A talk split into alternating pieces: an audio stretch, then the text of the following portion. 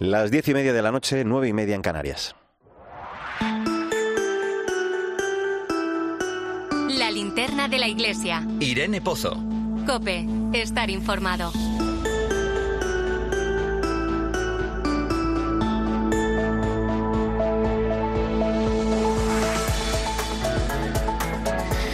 ¿Qué tal? Muy buenas noches. Esta semana, a través del excelente trabajo de nuestros compañeros de la tarde de COPE, con Fernando de Aro al frente, con el que, por cierto, te adelanto, vamos a hablar a eso de las 11 y 10 en esta linterna de la Iglesia, hemos sido testigos de la durísima situación que se vive en la tierra del Señor en estos días.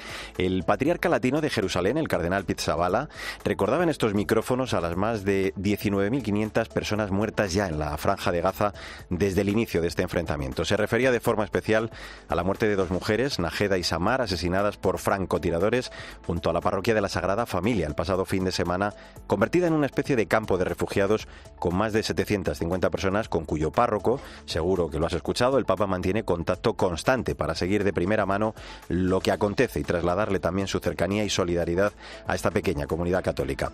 El patriarca latino de Jerusalén recordaba además que estos días se ha renunciado a todos los eventos públicos en un contexto de guerra para todos. Va a ser una Navidad de tono bajo, herida por tanto dolor con tan solo las celebraciones litúrgicas para conmemorar el acontecimiento más importante para los cristianos, el nacimiento de Jesús. Ante esta Navidad de luto, dolor, que vivirá Tierra Santa sin peregrinos, sin celebraciones, desgarrada por la guerra, el Papa invoca la cercanía de todos, que expresamos en oración y en ayudas concretas, porque como decía Francisco estos días, no queremos dejarles solos. El sufrimiento de Belén es una herida abierta para el mundo entero.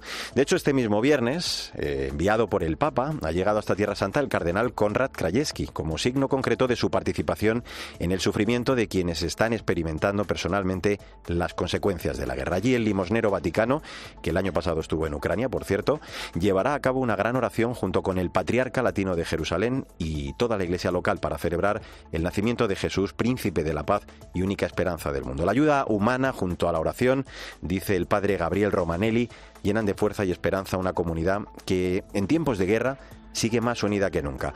Cuenta también que en la celebración de cada Eucaristía, en el silencio de la adoración eucarística o en el rezo del rosario, intentan poner el corazón en las cosas del cielo y por cada bomba que resuena, elevan una oración a Dios para que acoja las almas de esas pobres víctimas. Esta Navidad, al niño Jesús, al príncipe de la paz que volverá a nacer bajo los escombros de la castigada tierra de Cisjordania, le pedimos esa paz que desde luego solo puede venirnos de lo alto.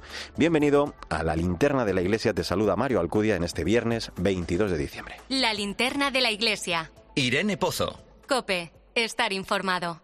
Y como cada viernes, por cierto, puedes seguirnos a través de las redes sociales. Estamos en Iglesia Cope, en Facebook y en Twitter, en X, hoy con el hashtag linternaiglesia22D.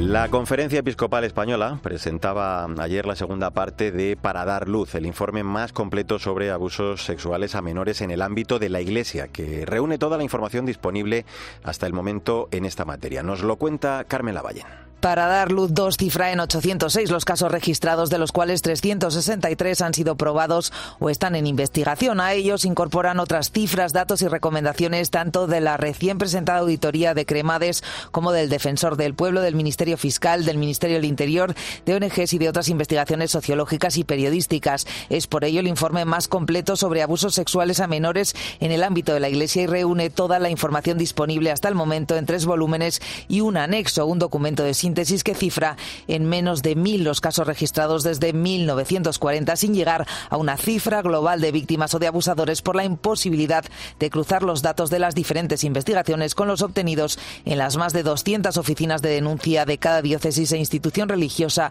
en España. José Chovera, director de comunicación de la Conferencia Episcopal Española, ACOPE. No llega a haber un millar de casos Creemos que solo un caso habría merecido la pena todo el trabajo que se haga. También creemos que hay muchas víctimas a las que nunca vamos a conocer. Se trata de un material vivo que se irá actualizando tanto en cifras como con cualquier mejora en los protocolos de atención y de reparación a víctimas de prevención y de formación vigentes.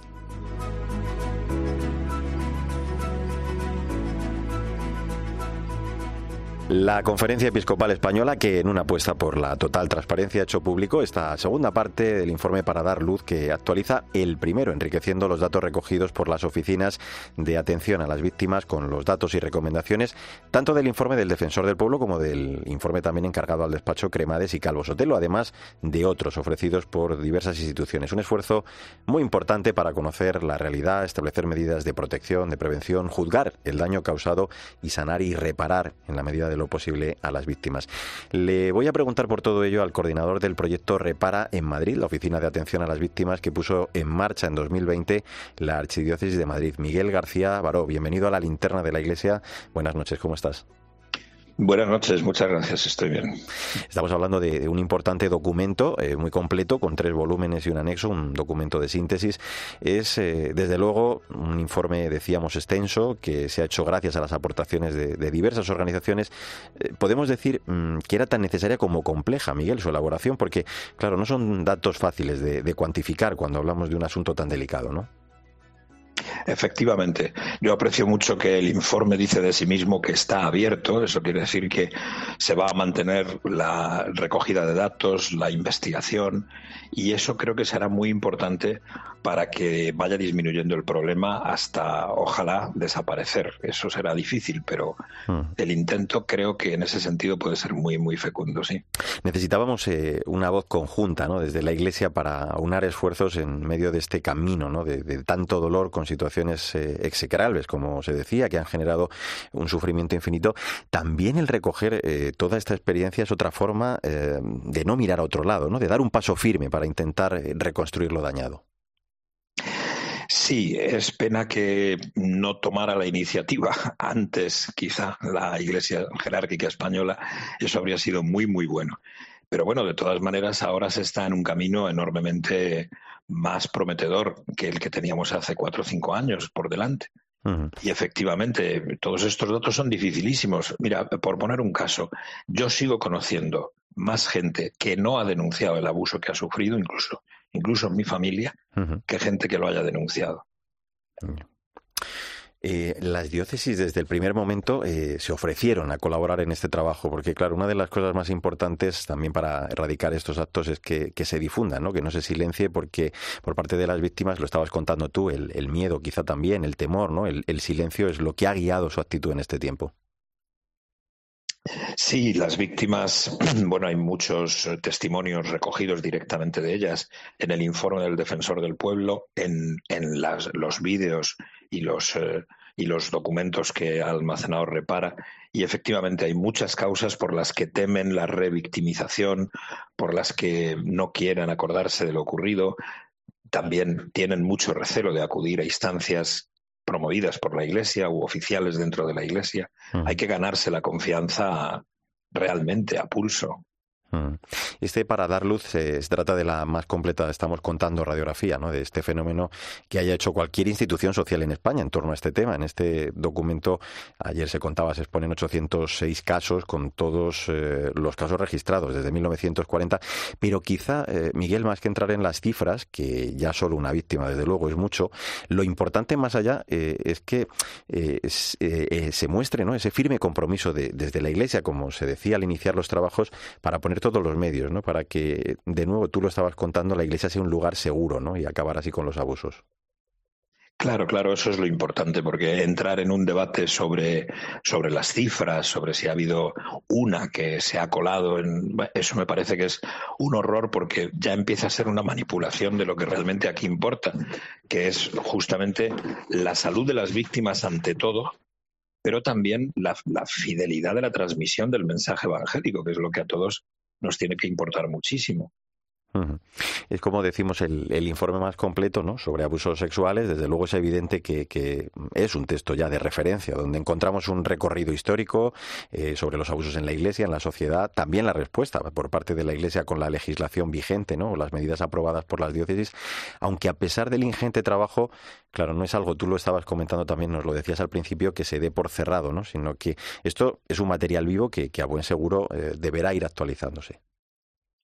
Sí, pero si es que en, Repara y en el resto de oficinas seguimos teniendo casos, no diré a diario, pero en fin, semanalmente, Es verdad que ahora eh, en Repara pues eh, se reciben muchos más casos de abuso intrafamiliar. Y sobre todo, que esto es un aspecto muy importante que el documento de los obispos tendrá que tener en cuenta en el futuro, ya no se trata de pedofilia, se trata de abuso sexual a mayores y, sobre todo, de muchos casos de abuso de conciencia, de abuso espiritual. Y eso es muy grave también. No es ahora el punto de mira de este documento episcopal, pero evidentemente de eso hay que, eso hay que afrontarlo. Hmm.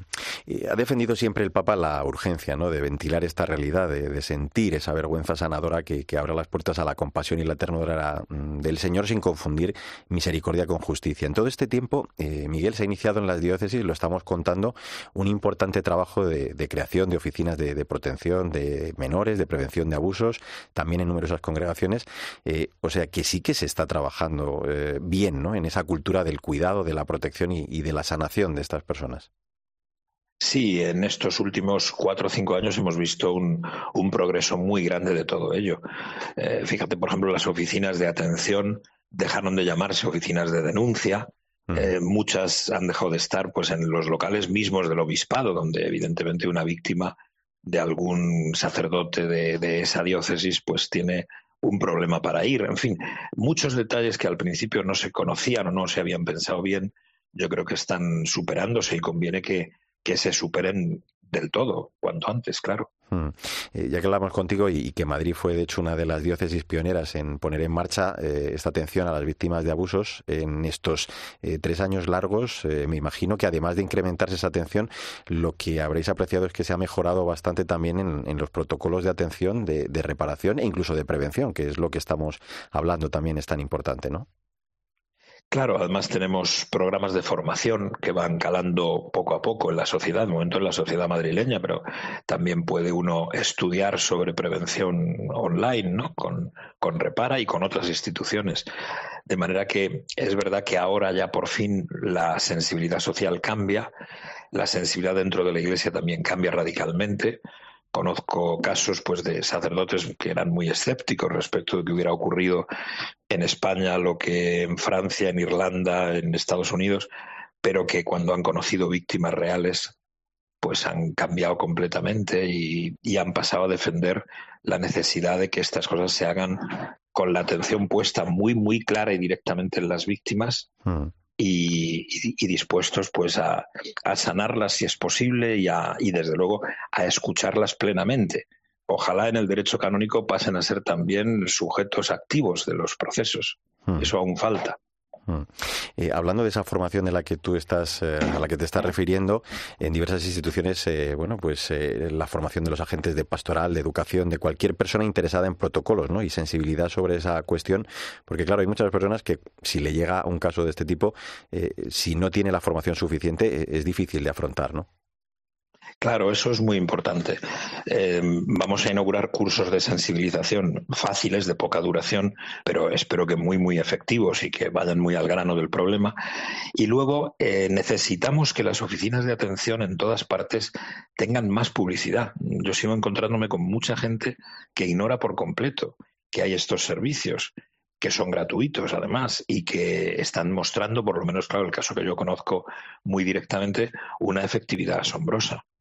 Aquí, aquí ocurre eso, que las víctimas pasan de víctimas a testigos y además se cuidan entre ellas y además, bueno, tienen recuperaciones verdaderamente casi milagrosas, en muchos casos al menos. Pues eh, como dice el Papa, tenemos el deber de escuchar atentamente este sofocado grito silencioso provocado por los abusos, la cultura del abuso y del encubrimiento que son incompatibles con la lógica del Evangelio y por todo ello pues es tan importante esta segunda parte del informe para dar luz, eh, como te decimos, un esfuerzo único por conocer la realidad, por establecer esas medidas de protección, de prevención y también en la medida de lo posible, pues claro, sanar y reparar a las víctimas. Miguel García Baró, eh, coordinador de Repara en Madrid, gracias por atender la llamada de la linterna del y darnos, nunca mejor dicho, luz en torno a este importante asunto y por vuestra también importantísima labor. Un abrazo fuerte. ¿eh? Un abrazo, muchas gracias.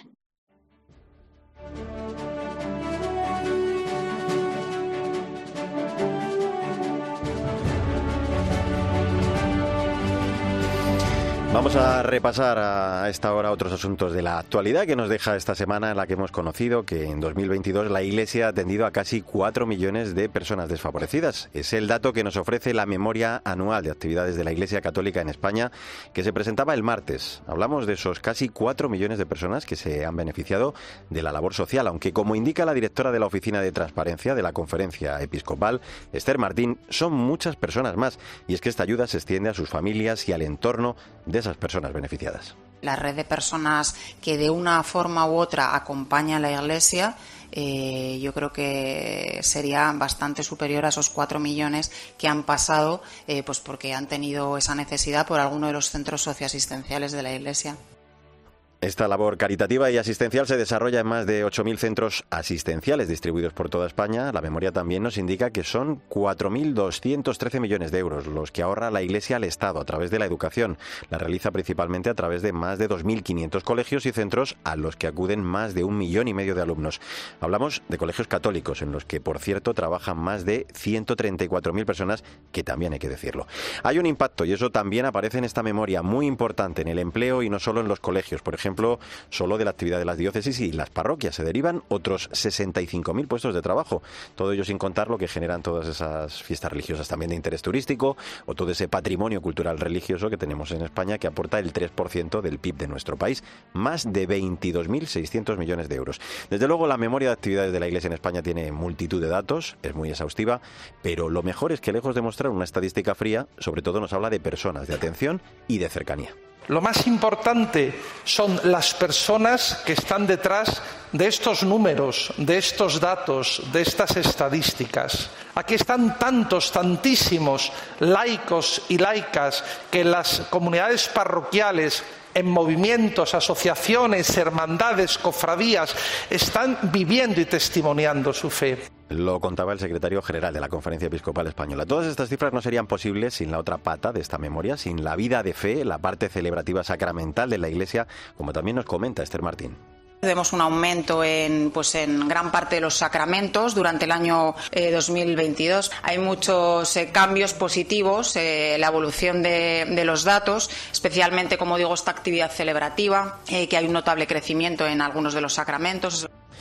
Y esta memoria se presentó en la tarde del martes en Madrid, en una gala celebrada en la Fundación Pablo VI. Nos lo cuenta Faustino Catalina. La presentación vespertina de la memoria de la Iglesia en España contó, entre otros, con los testimonios de José Manuel Llario, sacerdote de Miguel Turra en Ciudad Real, o la joven misionera laica Belén Manrique, que pusieron rostros eh, a los vídeos con cifras de una auténtica radiografía de la labor diaria, desde los laicos voluntarios a los religiosos, sacerdotes o misioneros. El cardenal Juan José Omella, el presidente de la Conferencia Episcopal, tuvo unas palabras de agradecimiento a todos los que contribuyen cada día, cada hora, a hacer realidad esa labor muchas veces callada de la Iglesia en su tarea de anunciar, de celebrar y de vivir la fe. Es un momento para dar gracias a la gente que colabora y a nosotros nos gusta en eso pues vivir la transparencia, lo que recibimos lo contabilizamos y en qué lo gastamos. Gracias a todos los donantes y como decía una misionera, cuando tú haces eso con los más pobres, que sois vosotros los que me habéis enviado y en nombre de vosotros trabajo, yo recibo más de lo que doy. Confesar, sanar, ayudar, acompañar y otros muchos verbos que reflejan esa labor de la Iglesia en esa presentación que contó en su final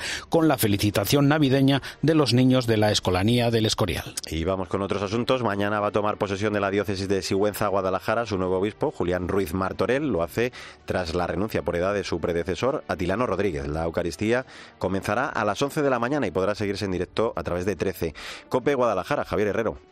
A las 5 de la tarde de hoy ha llegado don Julián a nuestra provincia. Lo ha hecho concretamente a Alcolea del Pinar, donde le ha recibido don Adilano, han celebrado la palabra y acto seguido se han acercado al santuario de la Virgen de la Salud en Barbatora para luego llegar ya a Sigüenza, donde mañana en la catedral tomará posesión de una diócesis que comparte problema con la que deja atrás, las de Huesca y Jaca, la despoblación.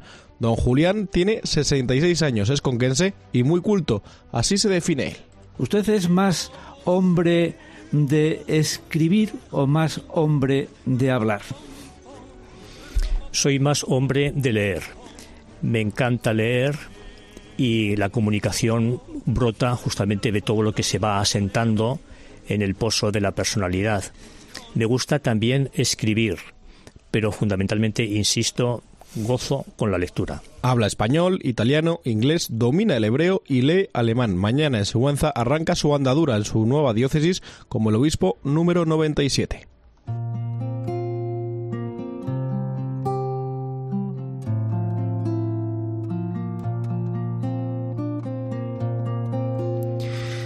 Nuestra historia de esta noche nos lleva hasta la ciudad de Maiduguri, en el norte de Nigeria. Es la cuna de uno de los grupos yihadistas más violentos del mundo. Pablo Rivas, buenas noches. Buenas noches, Mario. Y sin embargo allí también viven cristianos, mantienen su fe en medio de muchas dificultades. Sí, uno de ellos es el sacerdote Joseph Bature. Día a día él se dedica a atender a los feligreses de su parroquia que están perseguidos.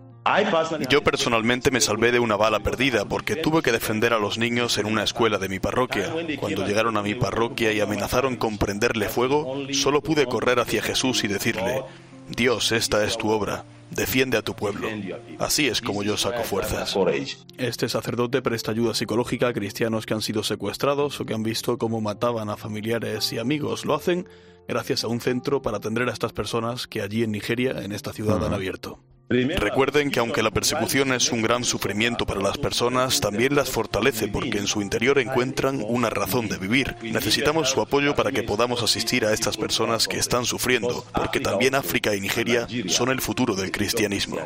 Por ejemplo, en los últimos meses Joseph ha ayudado mucho a Naomi Dawa. Los yihadistas entraron en su casa, Mario, mataron a toda su familia por el único motivo de ser cristianos. Boko Haram, este grupo yihadista, mató a mi marido delante de mis ojos y también mataron a mi madre.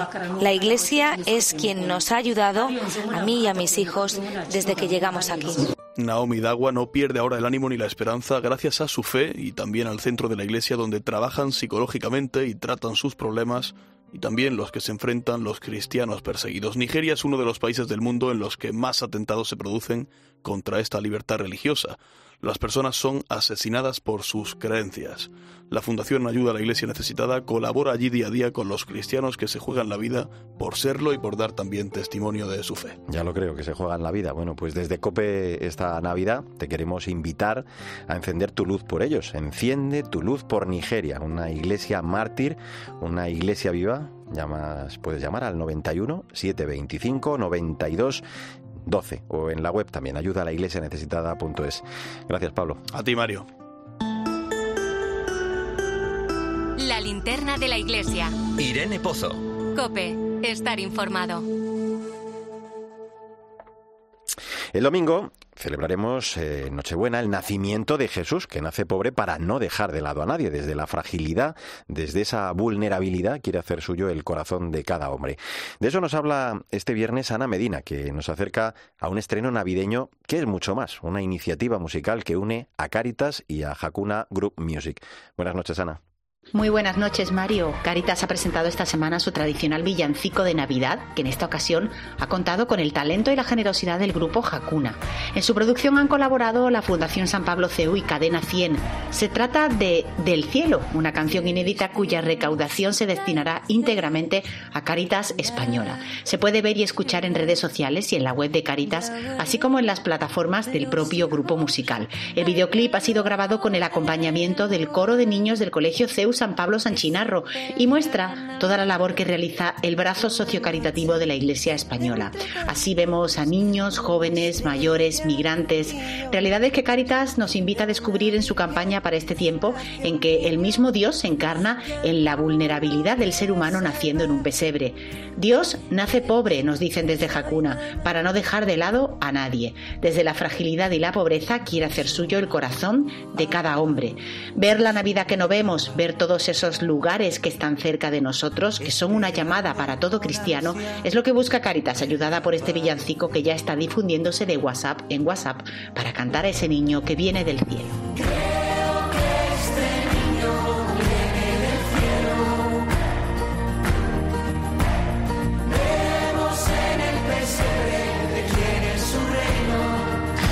Ante la locura de Dios que se hace niño, todos compartimos nuestra indigencia, todos somos igual de pobres porque somos igual de incapaces de corresponderle. Pues eh, vamos a repasar también algunos de los mensajes que han enviado los obispos estos días. Dedican sus cartas pastorales a felicitar la Navidad y a recordar lo que significan estas fechas para los creyentes. Uno de ellos es el arzobispo de Valladolid, Luis Argüello. Estamos llamados, si se me permite la expresión, a vivir una operación rescate, a descubrir qué es lo que verdaderamente en estos días se vive, cuál es el acontecimiento que celebramos, cuál es el don que justifica todos los dones y regalos. Otra de esas cartas y felicitaciones es la del arzobispo de Granada, José María Gil Tamayo, que pide rescatar sin complejos el sentido cristiano de la Navidad. Con toda la carga de secularismo, de consumismo, de materialismo y de todos los ismos negativos que queramos, la Navidad se nos levanta en el fondo del alma con su genuino sentido cristiano que hemos de rescatar. Hay que volver a poner en un primer plano la razón de ser de estas fiestas, el nacimiento de nuestro Señor Jesucristo, que Dios ha hecho hombre y una felicitación más, la del obispo de Jaén, Sebastián Chico, reflexiona sobre el conflicto abierto que se vive en Tierra Santa en esta Navidad de 2023. Nuestro corazón está con ellos, con los habitantes de esa tierra, tierra santa, donde quiso nacer el Hijo de Dios y que veinte siglos después no hayan la paz.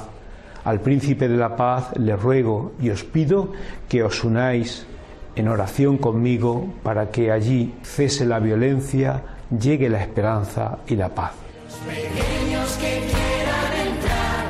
En unos minutos vamos a llegar a las 11, las 10 en Canarias. En un instante vamos a hablar con el director de la tarde de COPE, Fernando de Aro, que ha viajado precisamente hasta Tierra Santa esta semana y que nos va a contar cómo se vive esta extraña Navidad. La tierra donde nació el Señor llora este año con tristeza las atrocidades que están ocurriendo a causa de la guerra. Por cierto, te recuerdo que estamos en Iglesia COPE, en Facebook, en X, hoy con el hashtag Linterna Iglesia 22D.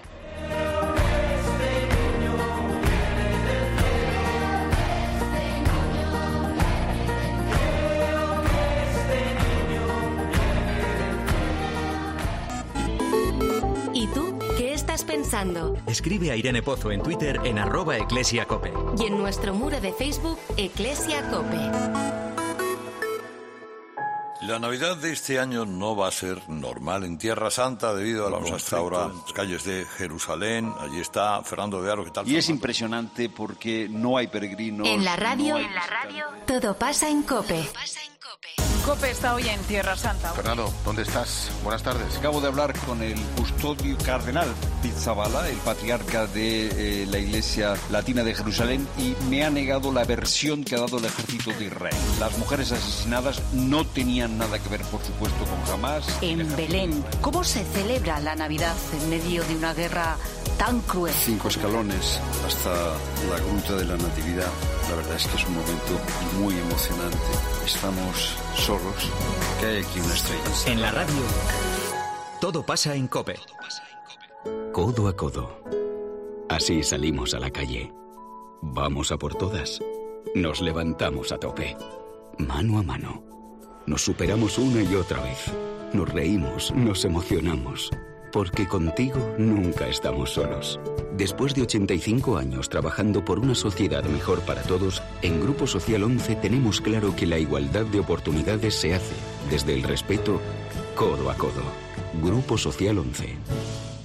UMAS, mutua especialista en seguros para el sector educativo. Ofrecemos una solución integral para los colegios y guarderías. Daños patrimoniales, responsabilidad civil, accidentes de alumnos. Más de 1.400 centros ya confían en nosotros. Visítanos en umas.es. UMAS, más de 40 años de vocación de servicio. ¿Has pensado en todo lo que pueden hacer tus manos? Emocionar, trabajar, acompañar, enseñar. ¿Y si te dijera que tienen otro poder? El poder de ayudar a otras manos a acabar con la desigualdad, la pobreza y el hambre. Únete a Manos Unidas en manosunidas.org y ayúdanos a frenar la desigualdad. Está en tus manos. Escuchas la linterna de la iglesia. Y recuerda, la mejor experiencia y el mejor sonido solo los encuentras en cope.es y en la aplicación móvil. Descárgatela.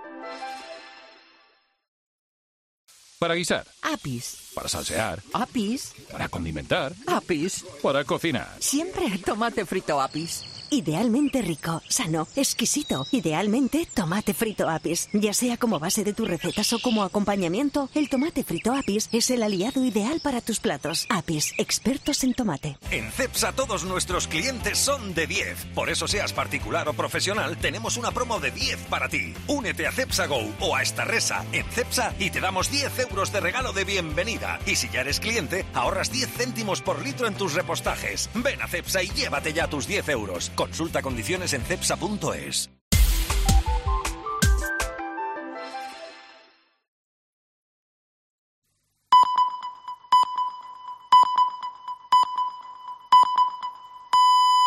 Son las 11 de la noche, las 10 en Canarias. La linterna de la iglesia. Irene Pozo. Cope, estar informado.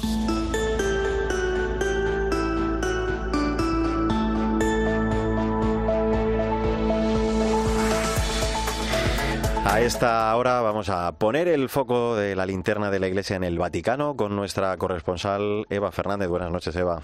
Muy buenas noches, Mario. Venga, vamos a arrancar este repaso hablando de la declaración Fiducia Supplicans del Dicasterio para la Doctrina de la Fe, que ha provocado, Eva, cierto revuelo, especialmente en algunos entornos. ¿eh? Sí, sí, eh, efectivamente. Es, mm, es un texto que ya en su presentación, y esto es muy importante, subraya que la doctrina tradicional de la Iglesia sobre el matrimonio es inamovible, por lo que no se permite ningún tipo de rito litúrgico o bendición similar a un ritual matrimonial. El punto de partida sobre el que pivota esta declaración del dicasterio para la doctrina de la fe es que un pastor no puede permanecer indiferente ante las personas eh, que se le acercan con sencillez y humildad pidiendo ser bendecidas. El texto insiste en que en ningún contexto supone dar luz verde a las parejas irregulares ni dar un giro a la doctrina de la Iglesia, ¿no? Ujú. Sino que surge más bien de esa urgencia pastoral de nuestro tiempo, porque se bendicen las personas, no las relaciones y las circunstancias, ¿no? Entonces, solo así se entiende que el Vaticano habrá la posibilidad de ofrecer estas bendiciones no litúrgicas o sin forma ritual a parejas irregulares, lo que incluye casados Ujú. civilmente o divorciados vueltos a casar, parejas que convivan sin ningún eh, vínculo legal y parejas homosexuales. Siempre insistimos que no se confunda con un matrimonio, porque la doctrina en este punto no cambia y por lo tanto esta bendición no significa que la Iglesia apruebe la situación de esas parejas, ¿no? Por este motivo eh, la bendición subraya este escrito, no podrá realizarse ligada a una ceremonia, ¿no? sino a otras eh, circunstancias y otras situaciones informales. Se trataría más bien de ofrecer un acto de devoción a quien lo solicite con el deseo de acercarse más a Dios, ¿no? Porque recuerda el escrito que la Iglesia no es una aduana, ¿no? Sino la casa paterna donde hay lugar para cada uno, aunque cada uno llevemos nuestra vida a cuestas, ¿no? Lo importante eso sí, es evitar que se reconozca como matrimonio algo que no lo es. Y por esto se ruega que bajo ningún concepto se transforme en un acto litúrgico semejante a un sacramento. Son los sacerdotes, Mario, Sí. quienes eh, deben discernir esa predisposición de quienes solicitan esta bendición sabiendo que la Iglesia, esto es muy importante subrayarlo porque, porque se está leyendo y se están escuchando eh, muchas interpretaciones que no Claro. son exactas, eh, la Iglesia no aprueba esta- esa relación, ¿no? pero manifiestan esas personas que solicitan una bendición, un deseo profundo de acercarse a Dios. Y fíjate que los medios vaticanos eh, a lo largo de esta semana am, subrayaban que en esta declaración se descubren bastantes raíces evangélicas, ¿no? Porque Jesús también acogía a los pecadores y comía con ellos sin dejar de exponerles con claridad los errores de sus vidas, ¿no? Mm. Entonces, supone más bien una manifestación de la Iglesia como hospital de campaña para que en medio de tantas grietas aquellos que lo deseen con corazón recto puedan sentir esa compasión de Dios. El, director editorial de los medios vaticanos, Sí, Andrea, Tornielli, sí, subraya en este sentido que Jesús no esperaba a que, a que el pecador se arrepienta, sino que iba en su busca, ¿no? Y por eso puede ayudar a considerar que quien se acerca a pedir una bendición mm, no es una situación, sino una persona. O sea, se acerca a una persona, no la situación en la que vive esa persona. Una persona que busca a Dios, ¿no? En este sentido, por lo tanto, Mario, la puerta abierta de una oración y de una bendición pueden ser un comienzo una oportunidad y una ayuda para recuperar el camino. Bueno, pues está claramente explicado, lo has dejado mm. perfectamente explicado, porque mm. lo que decíamos había generado algún revuelo y conviene dejar claras las cosas, lo que pone, y hay que leer ese documento además, que está a disposición de todos. Vamos con eh, un segundo asunto, Eva. Ayer el mm. Papa presidió la audiencia con la Curia Romana para, bueno, si alguien no lo sabe, pues aquellos organismos que tienen la misión ¿no? de ayudar al Papa en el gobierno de la Iglesia. Eh, como siempre hubo un intercambio de saludos navideños, pero el Papa eh, lanza siempre un mensaje que conviene escuchar con mucha atención y hay titulares muy reseñables. Ayer se cumplió una vez más esa previsión. Sí, sí, sí, sí, efectivamente es, es posiblemente el mensaje del año, ¿no? Para el que hay mm. más, eh, más expectación, al menos por aquí en Roma.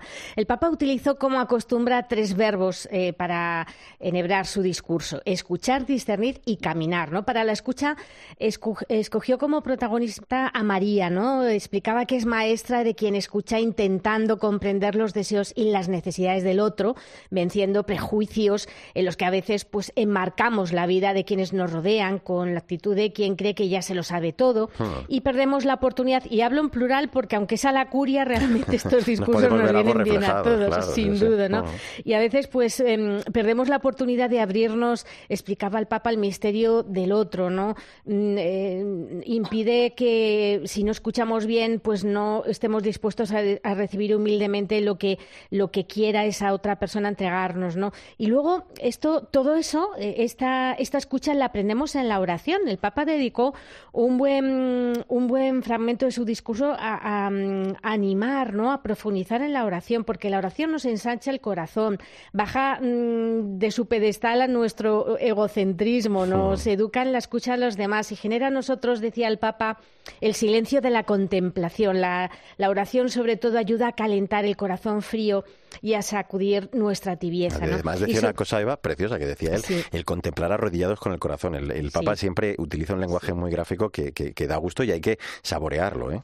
Sin duda, sin duda, sin duda. como efectivamente como María que recibió eh, esa llamada, ese, ese anuncio del ángel de rodillas. ¿no? Mm. y sobre el discernimiento explicaba el Papa que ese es el arte de la vida espiritual, que nos despoja de la pretensión de saberlo ya todo, de la tentación de, proceder repitiendo simplemente esquemas y, por lo tanto, mm, eh, decía el Papa que necesitamos practicar el discernimiento espiritual, ver la voluntad de Dios y luego eh, evaluar esas decisiones que hay que tomar y las elecciones que hay que hacer. Y luego caminar, ¿no? Caminar que, mm, que, que, también es muy importante en el servicio de la curia, em, eh, permaneciendo en el camino, ¿no? no dejar de buscar y profundizar en la verdad, superando, y utilizaba aquí eh, la tentación de permanecer paralizados y de laberintear. Es una palabra muy gráfica al estilo del Papa. Otro término más del Papa. Otro término más de, Francisco. ¿no? Los, los miedos, decía el Papa, generan la inmovilidad y nos llevan a vagar por nuestros laberintos, eh, perjudicando el servicio al que estamos llamados a ofrecer a la Iglesia y al mundo entero. Y por eso mm, decía que cuando el servicio que realizamos mm, corre el riesgo de aplanarse la mediocridad, cuando, cuando nos encontramos en la, eh, enmarañados en la burocracia y únicamente nos conformamos con salir del paso, lo mejor es que nos acordemos de mirar hacia lo alto, ¿no? de recomenzar desde Dios y de dejarnos iluminar mm, por su palabra. Y luego, fíjate, una de las frases que, mm, que, que, más lo sabes tú porque lo, has, porque lo hemos leído, lo hemos escuchado, una de las frases que más se han subrayado en los medios de comunicación ah. es esta que es muy gráfica, ¿no? Decía el Papa, 60 años después del concilio, seguimos debatiendo sobre la división entre progresistas y conservadores, mientras que la diferencia central sería debatir entre enamorados y acostumbrados, ¿no? Y solo caminan los que aman, ¿no? Ah. Y mm, la despedida del Papa fue también muy concreta, aconsejando eh, que permanezcamos siempre en el camino con humildad y admiración para no caer en la presunción de sentirnos satisfechos y para que no se apague en nosotros el deseo de Dios. Y fíjate, quiero apuntarte al eh, Mario que ah que mm, eh, curiosamente la retransmisión del Vaticano suele eh, dejar muy poco margen a los saludos, eh, cortan la, cortan la emisión. Y aquí em, prácticamente duró mm, dos veces más eh, los saludos ah, que el que el mensaje. ¿Y por qué lo digo? Porque evidentemente en la curia hay formas de pensar muy distintas, ¿no? Entonces ahí mm, fueron desfilando todos, eh, saludando al Papa eh, y de verdad que hubo palabras, hubo conversaciones, hubo intercambios muy afectuosos entre mm, a lo mejor pues miembros de la curia que son notorios también en los medios de comunicación por no pensar igual que el Papa Francisco. Eso, eso fue uno de los aspectos más, más interesantes pues también nos quedamos de este con ello, enamorados y mm. acostumbrados y acordémonos de, como decía él, de mirar hacia lo alto. Oye, una frasecita, casi un apunte solamente ya. Eh, está preparando el Papa, bueno, pues todas eh, sus celebraciones litúrgicas que va a presidir esta Navidad, pero es que este año tiene la vista puesta en Tierra Santa y además ha enviado eh, a alguien muy especial a Tierra Santa, precisamente para intentar mediar por la paz, ¿verdad? Sí, sí, efectivamente. Ahí está el cardenal Krajewski justo con la idea de, compartir esa participación del Papa en el sufrimiento de quienes están experimentando personalmente las consecuencias de la guerra. Y hoy, Mario, el cardenal Krajewski ha mantenido un encuentro con cuatro jóvenes que pudieron salir de Gaza antes del inicio de los bombardeos. Uno de ellos perdió a doce miembros de la familia y han puesto al corriente de todo lo que les falta, el agua, que la gente en la iglesia de Gaza, pues son casi 600 las personas que están refugiadas eh, y que van a pasar una, Navidad, una Navidad, como tú decías al inicio de la linterna, a oscuras porque es una Navidad en guerra. Pues Eva Fernández, te mandamos un abrazo muy fuerte, te deseamos feliz Navidad y te escuchamos estos eh, días con bueno, pues la misa del gallo y por supuesto también la bendición Urbitro. En fin, muy atentos a todo lo que nos cuentes. Un abrazo fuerte, Eva. Feliz Navidad. Un fuerte abrazo. Feliz Navidad a todos. Gracias. La linterna de la iglesia. Irene Pozo. Cope. Estar informado. Las 11 y casi 11 minutos de la noche, 10 y 11 en Canarias. Entramos en tiempo de tertulia hoy con el análisis de Cristina Sánchez, directora del semanario Alfa y Omega. Hola, Cristina. Mario, buenas noches. ¿Qué tal? Muy bien, encantado de saludarte. También Laura Daniele. Ella es miembro del equipo de comunicación de Caritas. Hola, Laura. Buenas noches a todos. Bueno, lo decía Eva, estamos a tan solo dos días de Nochebuena eh, y bueno, pues está el Papa con la vista muy pendiente en Tierra Santa. Una Navidad, decíamos al comienzo, de luto, de dolor, sin peregrinos. Esta semana, Cristina, en Alfa y Omega contáis precisamente cómo la guerra... Eh, de Gaza apaga la Navidad y también los ánimos en Belén, ¿verdad? Sí, literalmente la apaga porque en solidaridad en el Ayuntamiento de Belén con sus eh, hermanos de Gaza, pues no hay ninguna muestra externa de gozo o, de festividad, algo que es impensable en Belén, que ya sabéis que son riadas de celebraciones, de peregrinos, de luces, de alegría, ¿no? A la, para mm. celebrar el nacimiento del, Señor. Es cierto que los ánimos están apagados, os lo contaba PJ Armengou desde allí, que está allí eh, con nuestro corresponsal en Tierra Santa, pero hay una cosa que es muy esperanzadora, ¿no? Nos dice que las iglesias están llenas de gente, como no han estado nunca, los centros de oración eh, de todas las religiones, porque la gente necesita trascendencia, necesita oración y están más unidos en ese sentido que nunca.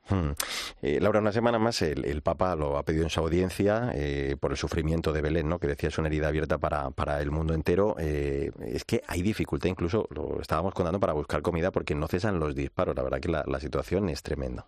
Sí, evidentemente el Papa siempre lo dice, ¿no? Al final la guerra siempre, siempre es un mal y, y todas las guerras nos llevan a la barbarie. Él mismo lo recuerda también en, la, en, en Fratelli Tutti. Eh, sabemos que al final la guerra deshumaniza ¿no? el corazón del ser humano y bueno, lo hemos visto en millones de escenas estos días, sobre todo en, la, en el ataque a esta mujer que fue asesinada eh, cuando salía de la parroquia de, de la Sagrada Familia en, en Gaza y que bueno que también fue asesinada su hija no son escenas terribles que demuestran no la situación que se está viviendo allí y también la labor a veces callada y silenciosa que también hace la iglesia no que se ha convertido en un refugio para un montón de familias que muchas de ellas ni siquiera son cristianas y que bueno que encuentran en estas pequeñas iglesias un sitio donde poder refugiarse. Hmm. Quien ha tenido la oportunidad de vivir también todo esto en primera persona esta semana es el director de la tarde de COPE, Fernando de Aro, al que ya saludamos en esta linterna de la iglesia. Hola, Fernando. Buenas noches, Mario. Varios días después de, haber aterrizado, interiorizado lo, lo, vivido, ¿no? Me imagino que has podido incluso sacar eh, más matices a todo lo que nos contabas esta semana en la tarde, ¿no? Una sensación, decías, eh, también lo que contaban Cristina ¿no? y Laura, muy extraña, ¿no? Esa de pasear por la ciudad de Belén, por ejemplo, casi vacía, sin luces, con comercios cerrados. Nada ni nadie diría que, estábamos en los días previos a la Navidad. Pues sí, es, era muy sorprendente que no hubiese peregrinos había un grupo de, tailandeses que aparecieron por allí, eh, fíjate por dónde, pero eh, bueno, la Basílica de la Natividad estaba vacía en la gruta de la Natividad, que normalmente, eh, sobre todo en estas fechas, pues no, tienes que pasar muy rápido, pues pudimos estar todo el tiempo que quisimos, ¿no? Y bueno, hay que tener en cuenta que Belén es una es un pueblo que Belén, Betsaúd y, y, los pueblos de alrededor bien fundamentalmente de, la, de los peregrinos, porque es la zona de Cisjordania, es una zona pobre y en este momento pues todas las tiendas están cerradas. Hay que tener en cuenta una cosa que es que Belén eh, está en Cisjordania y hay eh, para entrar desde Israel hay una serie de checkpoints que normalmente pues están abiertos y sabes a qué atenerte. Aquí es muy difícil ahora saber cómo puedes llegar a Belén porque el checkpoint que un día está abierto al día siguiente está cerrado. Y cuando cae la tarde se pone la cosa complicada. No, no, sobre todo que cuando se cae el sol, cuando mm. cae el sol ya no puede salir, o sea que y además en Cisjordania se vive una situación no de guerra abierta, pero sí de guerra eh, velada. Quiere decir, eh, hay una tensión evidente, los colonos tienen armas y la movilidad dentro de Cisjordania es, es, muy difícil. Pero fíjate, junto a esa situación eh, extraña, complicada, llena de tensión, llena de violencia, yo estuve charlando con la gente que salía de misa el domingo, que eran los del pueblo, o sea, decir que, que los que salían no, no había extranjeros. y la verdad es que tuve un par de conversaciones muy interesantes porque había allí un par de chicas jóvenes que me decían, eh, mira, esta es una Navidad en la que eh, no tenemos luces, no tenemos árbol, pero eso nos ayuda a, mirar lo esencial de la Navidad y es que Jesús viene hmm. y hoy lo necesitamos más que, en cualquier otro momento, viene el Rey de la Paz, ¿no? Hmm. O sea, ese contraste entre, entre una situación de prueba, porque realmente es una situación de prueba, y de prueba no solo eh, por la violencia de Gaza, sino porque eh, esas, esa zona bueno, es que peligra la viabilidad económica, ¿no? Y por otra parte una conciencia muy intensa y muy eh, radical de lo que significa la Navidad. Te hago una más, eh, Fernando. Acabamos de contar eh, que ha llegado esta tarde el enviado del Papa, el limosnero vaticano, que sin duda me imagino que, tienes la sensación, después de haber hablado también con el cardenal Pizzabala, porque contaba el patriarca latino que después de tanto tiempo trabajando por la paz, más de 30 años, se siente la tentación a veces de la desesperación y, de, y del fracaso, ¿no? Digo que me imagino que esto también será un aldabonazo ¿no? a, esa eh, desesperanza. Sí, lo que pasa es que en, la conversación que tuve con Pizzabala eh, se veía que eh, Pizzabala tenía criterios claros sobre eh, cómo afrontar la situación, que es muy importante. Decía varias cosas. Decía primero que hace falta que el dolor no se convierta en, resentimiento y en violencia y abogaba sobre todo por un cambio en el liderazgo político y religioso. O sea, él, eh, eh, mira, es, es muy llamativo porque los cristianos en Tierra Santa cada vez son menos, son un 1%, un 2% de la población y sin embargo tienen eh, la capacidad de ser aquellos que pueden indicar por dónde pueden eh, resolverse las cosas. Yo creo que ahí, por ejemplo, la, voz de Pizzabala, tanto para judíos como para musulmanes, es una voz de referencia porque pues, indica que, cuál puede ser el camino para una esperanza, que es no quedarse atascado en, los océanos de dolor que hay por las dos partes y, ir hacia otra cosa, ¿no? O sea que ahí el papel de, la minoría cristiana es un papel muy importante, Mario. él hablaba de la justicia, de la verdad y el perdón y desde luego la referencia en este sentido de esa comunidad cristiana para, para aplicar estas, eh, tres, estos tres términos. Eh, Laura, ibas a preguntarle algo a Fernando. buenas noches, Fernando. Eh, te quería preguntar un poco cómo, cómo le has visto ¿no? al patriarca latino de Jerusalén. ¿Qué impresión te has llevado después de esta conversación que has tenido con él? Yo, yo tuve una conversación en el momento en el que eh, se conocía la información de la mujer que había sido tiroteada por un eh, francotirador en la parroquia de la Sagrada Familia. Y estuvimos hablando porque yo en otro viaje había estado allí y claro, el hombre estaba muy, muy, muy adolorado por lo que había sucedido, porque también las hermanas de la Madre Teresa de Calcuta tienen en esa parroquia un, sitio donde atienden a niños, ¿no? Y me decía, mira, el ejército sabe perfectamente quién hay y quién no hay en la parroquia. Eh, pero eh, me sorprendió porque, eh, siendo un hombre que ha trabajado tanto por la paz, no le vi abatido, eh, no le vi, digamos, dominado por la desesperanza. Eh, quiero decir, es un hombre que conoce muy bien la situación, que conoce bien a, los protagonistas de las dos partes, que no se deja dominar, digamos, por una reducción ideológica, eh, ni en un lado ni en el otro, y que tiene una fe que ilumina y que da eh, mucha esperanza. Vamos, paradójicamente la conversación con él fue una ocasión de, de respiro. Eh, por la solidez de su persona y la solidez de su fe, ¿no? Mira, qué bien, pues nos trasladas eh, esa esperanza. Vamos con una última que te hace Cristina. muy rápido, Fernando, buenas noches. Eh, buenas noches. Se estaban recuperando los cristianos de Belén, de Tierra Santa, sabemos del drama, ¿no?, del COVID, porque viven de la artesanía, viven del peregrinaje, viven de los hoteles. Ahora mismo les viene otro aldabonazo, decía antes Mario, la viabilidad económica de muchas familias está en juego. Cuéntanos un poco tú cómo lo has visto, ¿Qué maneras hay reales de llegar hasta ayudar a los cristianos de Tierra Santa? Pues mira, la, ayuda fundamental es la, peregrinación. O sea, la ayuda fundamental es saber cuál es su situación, la peregrinación. Eh, y entonces eh, yo animo a que la gente vaya. Eh, puede parecer una locura, pero no lo es. No, es tan, no es tan complicado. La guerra está en Gaza, se puede aterrizar en Tel Aviv yo no he tenido en ningún momento sensación de peligro. Yo, he estado en otras guerras, en Siria, en Irak, y aquí la sensación no es de guerra. O sea que eh, si hay algún eh, valiente, que vaya. Y cuanto, en cuanto haya un cese, un alto el fuego, que vuelvan los viajes porque es fundamental que eh, continúen las peregrinaciones para, para, para, para que los cristianos, sobre todo de la zona de Belén y de Betsaur, puedan, y Yala, puedan salir adelante. Bueno, pues vamos a quedarnos con ese llamamiento, claro que sí, tan pronto como se pueda o la gente pueda tener esa seguridad, claro que sí, de, viajar, pues peregrinar, como dice Fernando, es el auténtico modo de, ayudar a esos cristianos eh, de Tierra Santa. Fernando de Aro, feliz Navidad y muchísimas gracias por, acompañarnos y contarnos con detalle toda esa visita, primero aquí en COPE, eh, durante tu programa y ahora también en la linterna de la iglesia. Un abrazo fuerte. Un abrazo, un placer y feliz Navidad. Feliz Navidad. Bueno, pues eh, quiero también preguntaros por el segundo tema de la semana. La subcomisión para las migraciones de la Conferencia Episcopal Española expresaba ayer su decepción por el nuevo pacto sobre migración y asilo alcanzado por la Unión Europea. Un acuerdo que refuerza el control de las fronteras exteriores de los 27, que endurece las condiciones de asilo y que recuerda también permitirá a los gobiernos eh, reacios a la acogida. Lo contaba ayer, hacía esta valoración José Mazuelos, el obispo de la diócesis de Canarias que al final volvemos a lo mismo. Si es, almacenar personas, mercancía, y se piensa que con dinero se arregla el problema. Y el problema es más humano y más social y más profundo de lo que se quiere plantear.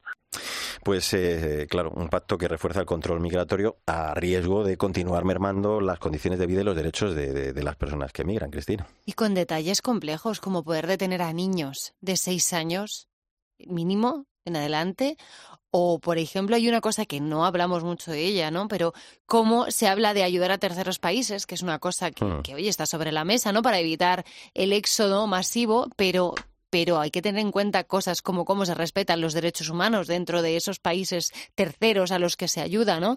O también una solidaridad entre países sin ningún tipo de eh, criterio, ¿no? Pero vamos a establecer un criterio para que se sigan determinadas normas. O sea, hay, hay, temas que están sobre la mesa que son complejos dentro de este pacto. Desde luego. Vosotros, de hecho, eh, Laura, desde Caritas, eh, lamentabais la aprobación de, este pacto, ¿no? Por, por también todos estos asuntos que está comentando Cristina y, desde luego, por muchos otros más también, ¿no? Evidentemente nos unimos a, a muchas otras voces, ¿no? Como la Comisión de Migraciones, la, la Mesa por la Hospitalidad. Yo creo que todos estamos unidos en este en este punto y, no solo nosotros sino también la sociedad no la sociedad de a pie la gente de a pie que ve cómo eh, se está trabajando se está tratando el tema de las migraciones y en el fondo no se está teniendo en cuenta a las personas, o sea, no somos capaces de ver en estas, bueno, en esta, en estas personas que salen de sus países, abandonan incluso a riesgo de perder su propia vida, eh, a veces que no tienen otra opción más que salir y abandonar sus casas, sus hogares para buscar una vida digna en otro, en otro sitio y nosotros los estamos tratando eh, no, no precisamente como se merecen, ¿no? Eh, yo creo que, como decía Cristina, hay dentro de todo lo grave que tiene este pacto, a mí hay uno que me llama poderosamente la atención y a veces pasa como, como más desapercibido, pero eh, que, se, mm, que los estados no se les pueda permitir eh, que, que, compensen ¿no? económicamente otros países porque ellos no quieren acoger a inmigrantes, me parece que esto de monetizar ¿no? la, la acogida, este intercambio de personas entre los Estados miembros de la Unión Europea, es una muy, muy, muy mala noticia porque al final profundiza mucho la desigualdad y monetiza la dignidad de las personas. Se mercantiliza la dignidad de la persona, claro que sí. Y fijaos, tenemos ejemplos de buenas prácticas que no se han tenido de ninguna manera en cuenta a la hora de establecer este pacto con la de tiempo que se ha trabajado, con la de cosas que se han puesto encima de la mesa, que son los corredores humanitarios. Funcionan, los hemos visto en Italia. Hemos visto en Italia cómo funciona desde el inicio hasta el final, que el final no termina en la llegada, termina en la acogida y en la integración. de hecho, la guerra de Ucrania ha sido una gran oportunidad para ver que el sistema de, acogida funciona funciona perfectamente y, que la, y que la, y la sociedad española es muy solidaria y es muy acogedora. O sea que tenemos muchísimos recursos para poder canalizar ¿no? La, la, los flujos migratorios con una coherencia y, con, y ofreciendo seguridad a las personas que, que se movilizan. Por tanto, podremos y seguiremos seguramente hablando, pues eso, de violaciones a los derechos humanos de estas personas que se cometen siempre en estos procesos migratorios. Es decir, vamos a volver a una situación casi del punto de origen. No nos hemos movido, ¿no? Lo dice la nota de la comisión, perdón. Eh, viene a decir una cosa que es muy interesante, que es que mm. no deja de ser una agitación, en muchos casos una agitación electoralista, ¿no? Mm. Es que estamos eh, utilizando esto como moneda de cambio político y sin más, ¿no? Es eh, al final no no hay un pensamiento mucho más allá porque es evidente que los criterios que se han puesto sobre la mesa están hmm. muy lejos de una solución real para esa movilidad humana. Hmm.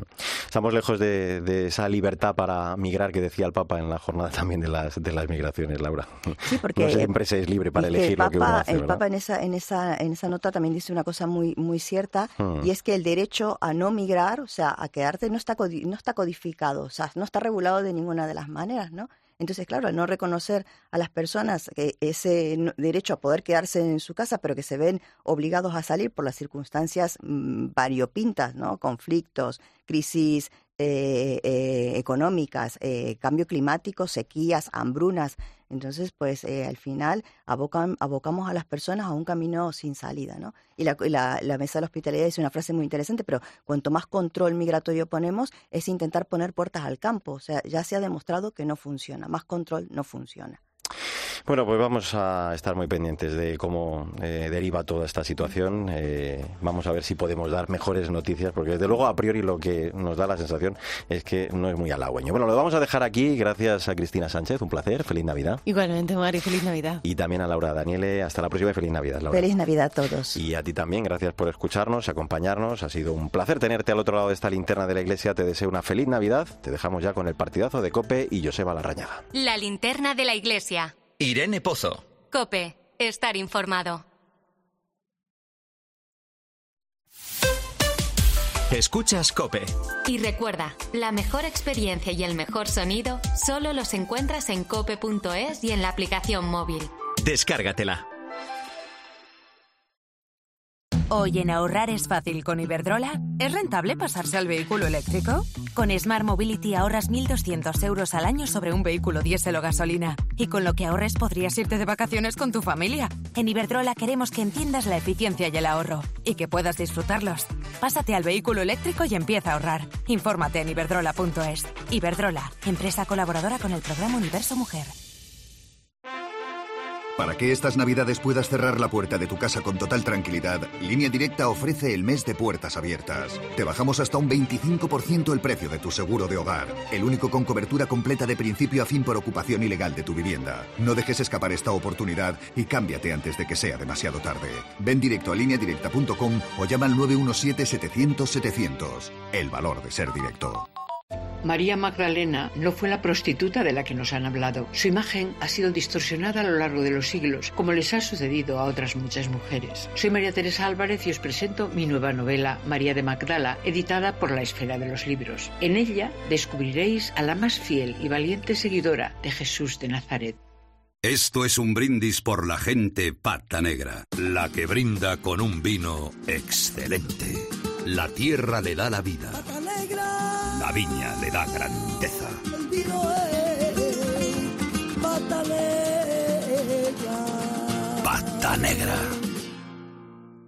Este invierno ahorra un 80% en tu factura energética. Con Aerotermia Ecodam de Mitsubishi Electric tendrás calefacción, aire acondicionado y agua caliente en un único sistema eficiente y sostenible. Este invierno márcale un gol a tu factura energética con Mitsubishi Electric. Consulta el consumo energético en ecodam.es. Ecodam es tu aerotermia. No más regalos aburridos. Que esta Navidad tu regalo cambie vidas. El próximo 28 de abril vuelve a Madrid la mayor fiesta del running. La Zurich Rock and Roll Running Series Madrid con sus tres distancias, maratón, media maratón y 10 kilómetros. Date prisa que el 31 de diciembre cambia el precio. Regala Madrid. Regala una meta inolvidable. Inscripciones en rockandrollmadridrun.com. Patrocinador Naming Zurich Seguros. Sigue toda la actualidad de nuestra diócesis. Te la contamos los viernes desde la una y media del mediodía en El Espejo. La profesión de, de profesor de religión, porque me parecía que era algo En muy Mediodía útil Cope. Y los domingos, desde las 10 menos cuarto de la mañana, también toda la información en Iglesia Noticia.